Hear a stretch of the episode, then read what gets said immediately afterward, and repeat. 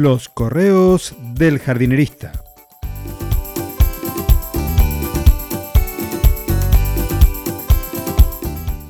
En el episodio de hoy, Organicus versus Agrotox.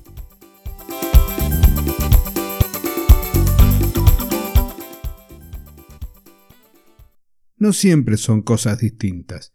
Este duelo puede ser real o fingido. ¿Lo sabías? El sábado fui a una agrícola a comprar unos elementos de riego para hacer unas modificaciones y una reparación por un caño que reventó debido a la presión. Nada del otro mundo.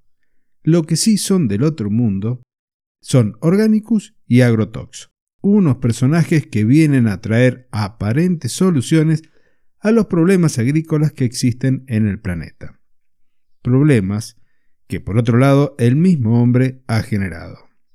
Pero bien, Mientras estaba esperando a ser atendido, fui testigo de una discusión.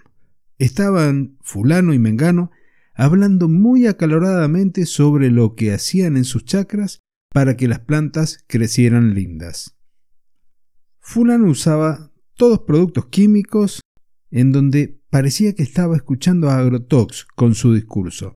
Afirmaba que su chacra tenía a raya a los pulgones, los hongos y todo lo que se le pasaba por delante. Mengano hacía todo lo contrario, según él. Aplicaba todos productos orgánicos para controlar plagas y enfermedades. Mientras el debate sobre qué era mejor o peor, si hacía daño a las plantas o la tierra, yo ya me había percatado de una cosa.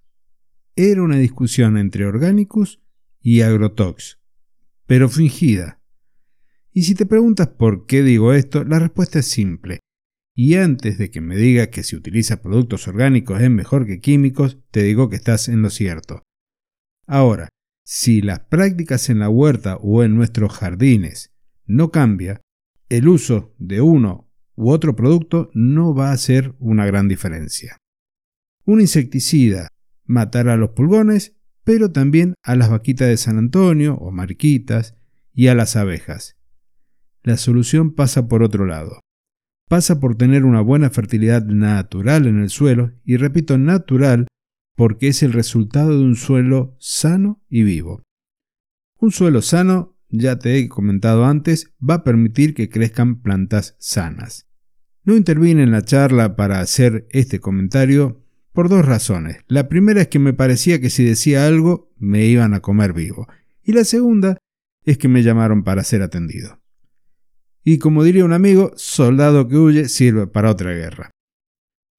Y para terminar este episodio, te cuento que en la naturaleza no hay plagas. Todo está en un equilibrio, dinámico pero equilibrio. Y es a eso a lo que tenemos que apuntar en nuestros jardines. Y también en la agricultura. El primer paso tiene que ver con la biodiversidad. Mientras mayor variedad de plantas tengamos en nuestros jardines, más difícil va a ser que una plaga, y la digo entre comillas, vaya a atacar a nuestras plantas.